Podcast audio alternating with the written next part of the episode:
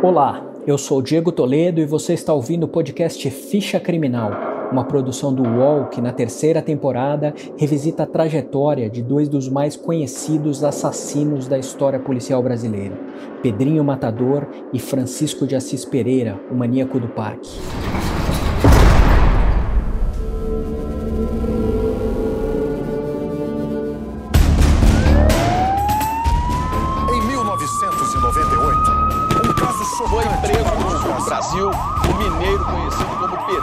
Encontrado no Parque do Estado em 28 de, de julho de 98. O inimigo número um da polícia está na cadeia em São Paulo.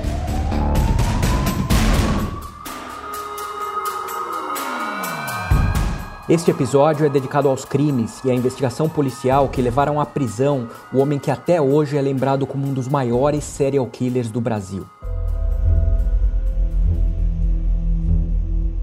A ficha criminal de Francisco de Assis Pereira, que ficou conhecido como maníaco do parque, inclui condenações pelo homicídio de sete mulheres, além de estupro, roubo e atentado violento ao pudor contra outras nove vítimas. O Francisco foi condenado a mais de 280 anos de prisão por todos esses crimes. Os dois primeiros corpos de vítimas dele foram encontrados em um sábado, no início de julho de 1998. Dois dias depois, um homem que procurava uma pipa com o filho encontrou mais dois corpos na mesma região, a mata do Parque do Estado, na divisa entre as cidades de São Paulo e Diadema. Três das vítimas vestiam apenas calcinha e os corpos já estavam em estado de decomposição. A quarta estava nua, mas calçava sapatos pretos.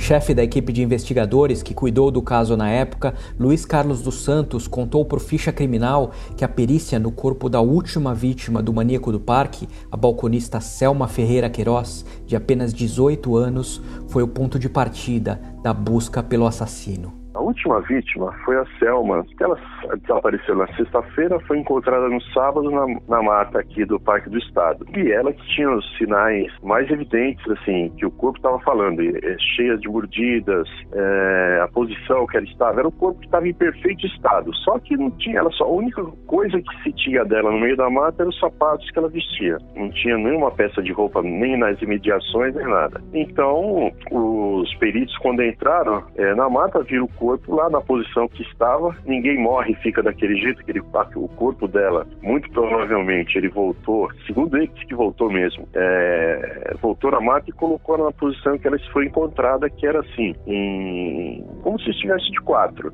O corpo, quando você acaba de falecer, você desmonta, o corpo está quente, ainda você não se sustenta em pé, muito menos de quatro, né? Então, o corpo deve ter endurecido, depois de, começa a endurecer depois de duas horas, já ele colocou na posição posição que foi encontrada. E não tinha mais nada. Só que a uns 5 metros, no, no, no perímetro de 5 metros, encontraram mais dois corpos. Foi aí que acendeu a luz do alerta, né? Desde o início da investigação, as pistas indicavam que os crimes estavam ligados. A imprensa passou a tratar as mortes como obra de um maníaco à solta por São Paulo. A polícia relacionou as novas mortes ao caso de um outro corpo encontrado no mesmo parque do estado, meses antes, em janeiro. A vítima também estava apenas de calcinha e havia sido morta por estrangulamento. Era a vendedora Raquel Mota Rodrigues, de 23 anos, que ligou para uma prima antes de desaparecer. No telefonema, ela contou que recebeu o convite de um rapaz muito legal, nas palavras dela, para posar para fotos que seriam usadas no catálogo de uma empresa de cosméticos.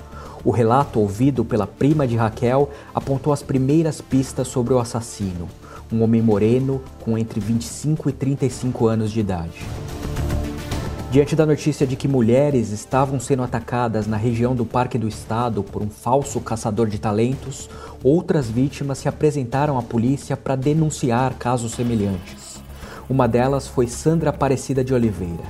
Quase 20 anos depois, em 2016, ela relembrou em entrevista para a Band o momento em que ficou sob o domínio do maníaco do parque. Vamos fazer o seguinte: eu vou te dar cinco minutos Aí então ele falou: não, não, dois minutos. Eu vou dar dois minutos para que você corra. Se você conseguir escapar da mata, você está livre. Você pode ir embora, você vai sobreviver.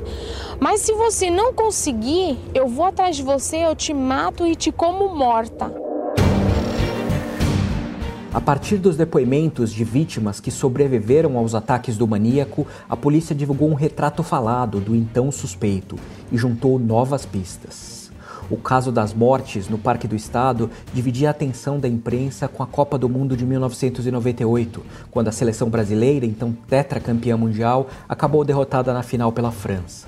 Com o fim da Copa, o espaço dedicado à busca pelo maníaco, tanto na imprensa como entre os assuntos mais discutidos nas ruas, aumentou ainda mais. Menos de uma semana depois de encerrado o Mundial, a polícia revelou uma descoberta decisiva nas investigações, assim anunciada na época pelo Jornal Nacional da TV Globo. A polícia divulga a foto de um homem suspeito de ser o maníaco do parque. Junto com a foto, os brasileiros foram apresentados a identidade do homem que se tornaria para sempre conhecido como o maníaco do parque. O motoboy Francisco de Assis Pereira, então com 31 anos de idade. Uma das mulheres abordadas por Francisco em uma estação de metrô desconfiou do motoboy e recusou o convite para tirar fotos. Mas ficou com um cartão com o telefone dele e, quando soube das mortes no Parque do Estado, procurou a polícia. O telefone levou os investigadores a uma empresa de motoboys na zona leste de São Paulo, onde Francisco trabalhava e morava. Mas quando a polícia chegou lá, ele já tinha abandonado o lugar e fugido para longe. Mesmo assim, ao encontrar o local onde o suspeito morava, os investigadores também descobriram a identidade dele. Foi então que se deram conta de que Francisco já tinha passagem pela polícia, e justamente por causa do desaparecimento de uma jovem mulher, a estudante Isadora Frankel, de 19 anos. Isadora estava desaparecida desde fevereiro daquele ano. O investigador Luiz Carlos dos Santos lembra que dois cheques roubados da jovem estudante levaram a polícia ao nome de Francisco. Rastrearam esses dois cheques é, que quem tinha usado chegaram nele, que tinha usado. Um ele deu, um ele comprou um capacete com um cheque, estava assinado, e outro, porque ele pegou o cheque, acho no bolso da Isadora, e estava assinado. Um assinado, o outro não. E um ele deu, um ele comprou o capacete, um ele deu no, na, no, na esquina, tinha um bar, e ele comprava almoço lá e ele pagou almoços que ele estava devendo. E aí chegaram, a delegacia de pessoas desaparecidas chegou nele, isso é, meses antes, oito meses antes, seis meses antes. Chegaram nele e falaram, não, realmente eu conheci, ela é minha namorada, e aí ela falou que ia pra praia, que ela morava em São Paulo aqui sozinha, que ela ia pra praia, nunca mais eu falei com ela. E nós fomos e levantamos a foto dele na delegacia de pessoas desaparecidas, que tinham fotografado ele e mandaram embora. Ficha criminal volta já. Niterói, 1991. Um menino sobrevive a um ataque brutal e leva a polícia uma caçada que revela um dos maiores assassinos de criança do Brasil. O Vampiro de Niterói conta a história de Marcelo Costa de Andrade, um assassino que chocou o país. A série completa, uma coprodução Movidoc Terra Bruta, já está disponível no YouTube de Movidoc. Recebe salário, faz transferência, pagamento, recarga de celular e até empréstimo, tudo sem taxa. PagBank, a sua conta grátis do PagSeguro. Baixe já o app e abra sua conta em 3 minutos. Se em fevereiro de 98 Francisco se livrou da acusação de envolvimento no desaparecimento de Isadora, cinco meses depois, no final de julho, as suspeitas contra ele eram muito mais graves.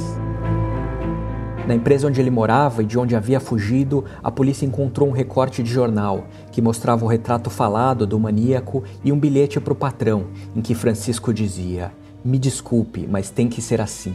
Obrigado por tudo e até um dia. Outra importante prova contra o motoboy foi encontrada no local. O vaso sanitário que Francisco costumava usar estava entupido.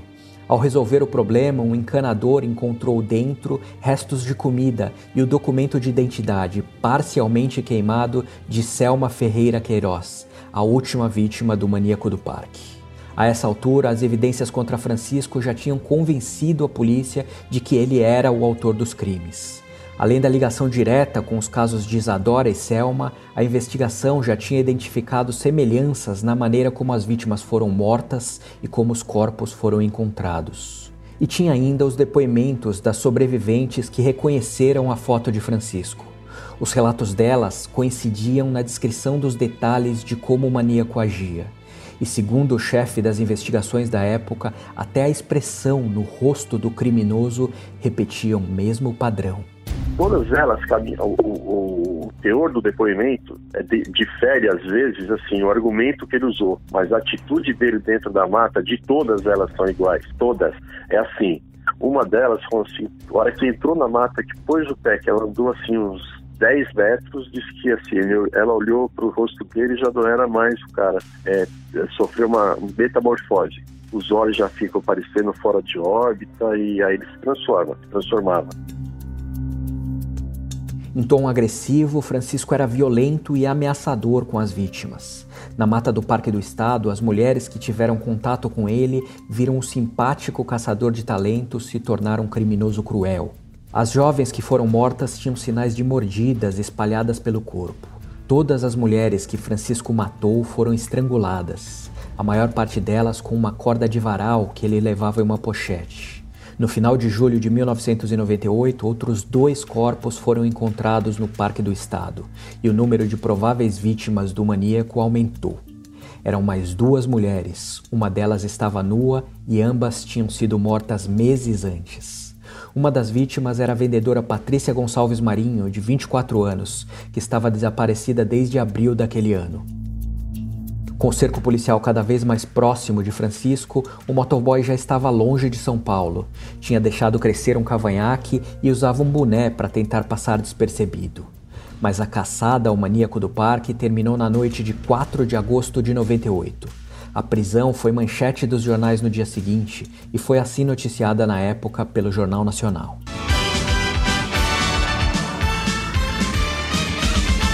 23 dias de procura e o homem que pode ser o inimigo número um da polícia está na cadeia em São Paulo. Francisco de Assis Pereira usou o nome falso, mudou o rosto, foi parar na fronteira do Brasil com a Argentina, mas acabou preso, denunciado por um pescador. A prisão de Francisco pode esclarecer uma série de crimes que assustaram São Paulo.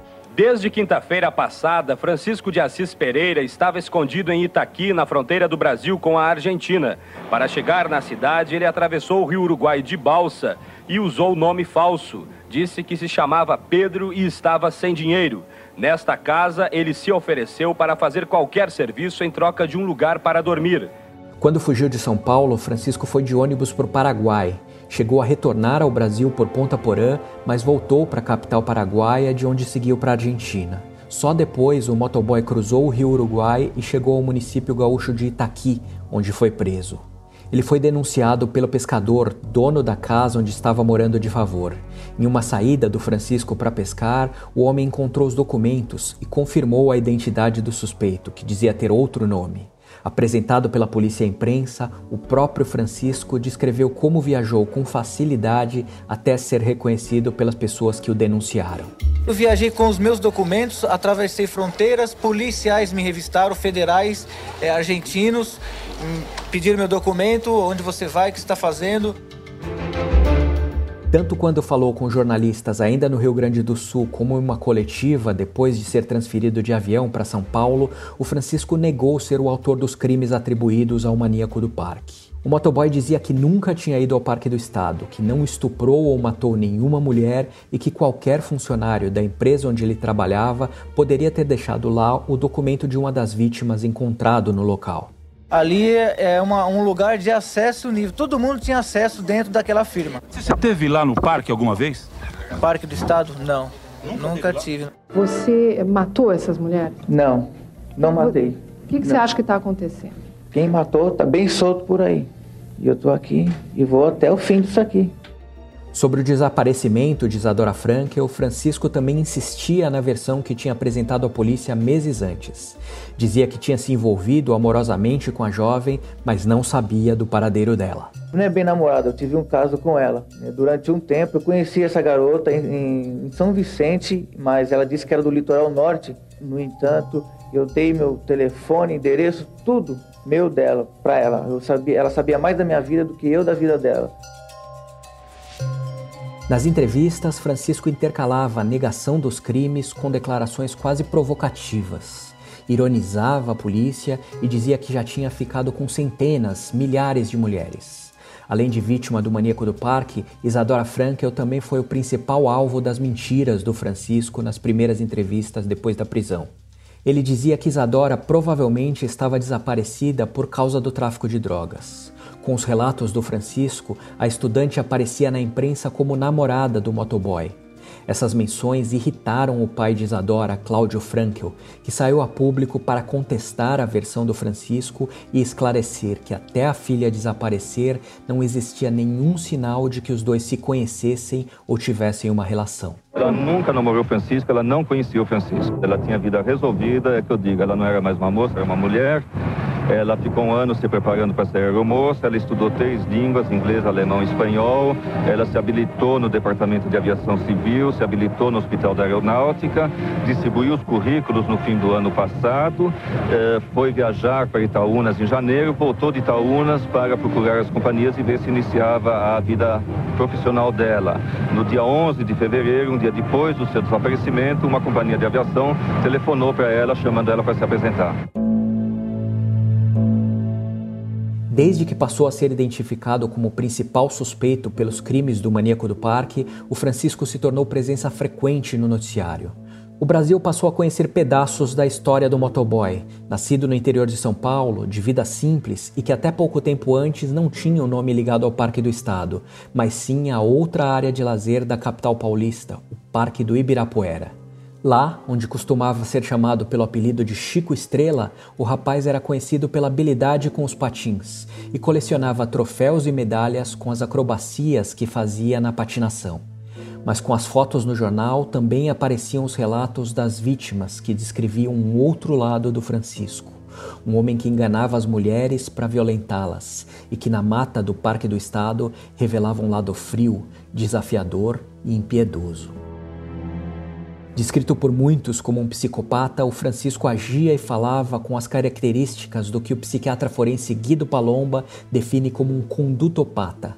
Alguém aparentemente normal, mas com um transtorno de personalidade que leva a pessoa a se comportar de uma forma distorcida e inaceitável para a maioria de nós a pateia, a, que é a patologia, o distúrbio, a anormalidade, ela está na conduta do indivíduo. Então, são indivíduos que têm condutas conduta patológica, ou seja, são anormais, que, que não deliram, não alucinam, não têm problema de inteligência, etc. Mas também não são normais, porque a conduta deles é uma conduta patológica, uma conduta doentia. A certeza de que Francisco não era apenas um suspeito no caso dos crimes no Parque do Estado veio poucos dias depois dele ser preso. Os detalhes doentios da relação dele com as mulheres começaram a aparecer em uma capa da revista Veja. Antes mesmo da polícia, a publicação ouviu a confissão do Francisco e estampou nas bancas a foto do motoboy e a manchete Fui eu. Meses depois, em dezembro de 98, em uma polêmica entrevista para a TV Globo, o Francisco voltaria a falar dos seus crimes. É um amor satânico para mim. É um amor macabro. Mas eu não tinha ódio delas, nenhuma delas, aquela vontade de rasgar ela, mas aquilo tava, aquele amor era um amor doente, um amor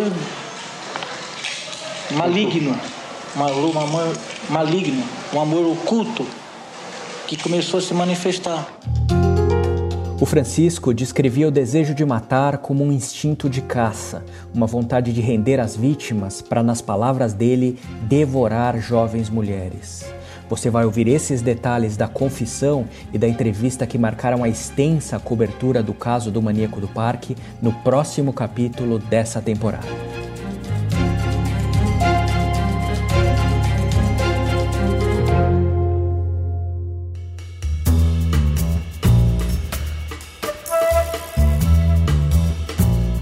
Este episódio de Ficha Criminal termina aqui. Você pode ouvir esse e outros podcasts do UOL em uol.com.br podcasts. Ficha Criminal tem reportagem e locução de Diego Toledo, edição de áudio de João Pedro Pinheiro e coordenação de Juliana Carpanês. Até a próxima!